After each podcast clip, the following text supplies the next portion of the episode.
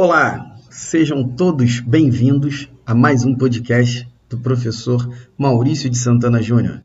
Esse podcast ele é referente à nossa disciplina de avaliação físico-funcional e nós gostamos sempre de iniciar a disciplina abordando os aspectos relacionados às definições, porque pode não parecer, mas se algumas definições não estiverem muito claras na cabeça de quem realiza essas avaliações, isso pode trazer algum tipo de confundimento no futuro. Então, vamos iniciar trazendo a definição da palavra avaliação.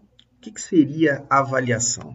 Avaliação ela é uma palavra que deriva do latim, é o a mais valere, que significa atribuir mérito ou valor a um objeto de estudo. No nosso caso, nós vamos estar sempre nos debruçando no estudo do corpo humano, no estudo do movimento humano. Historicamente, a avaliação surge como uma ferramenta de controle que pode ser sinônimo de estimativa ou apreciação. Uma outra palavra que nós podemos definir é função.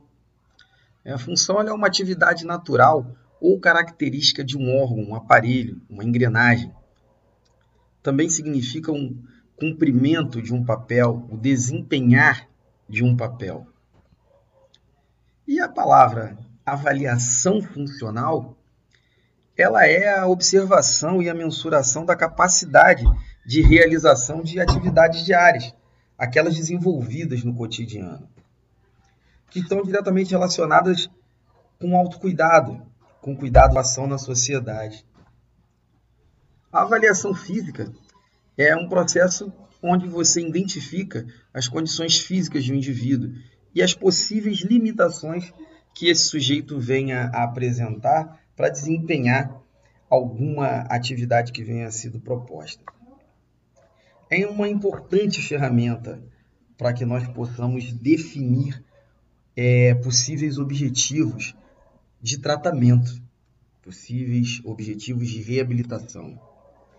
E é fundamental que esses dados fiquem registrados para que nós possamos ter uma medida de comparação do antes e do depois.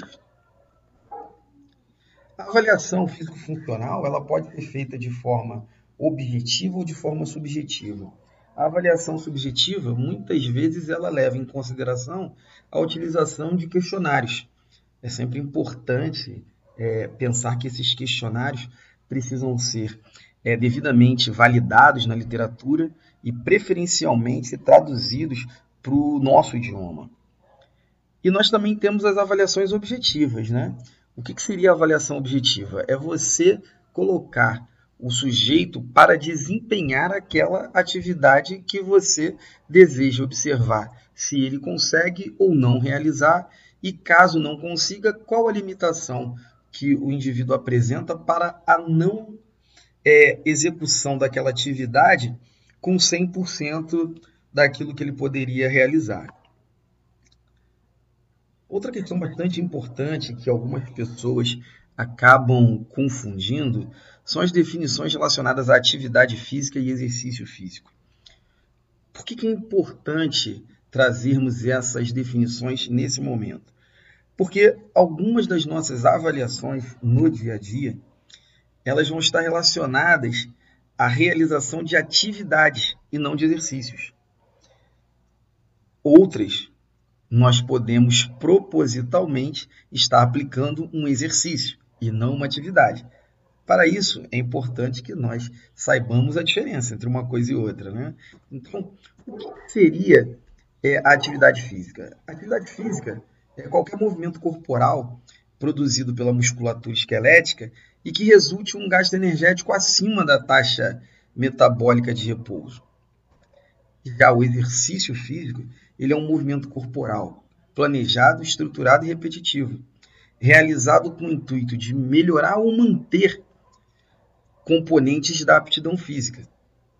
Num outro podcast, nós vamos abordar o que seriam os componentes da aptidão física. Valeu, pessoal.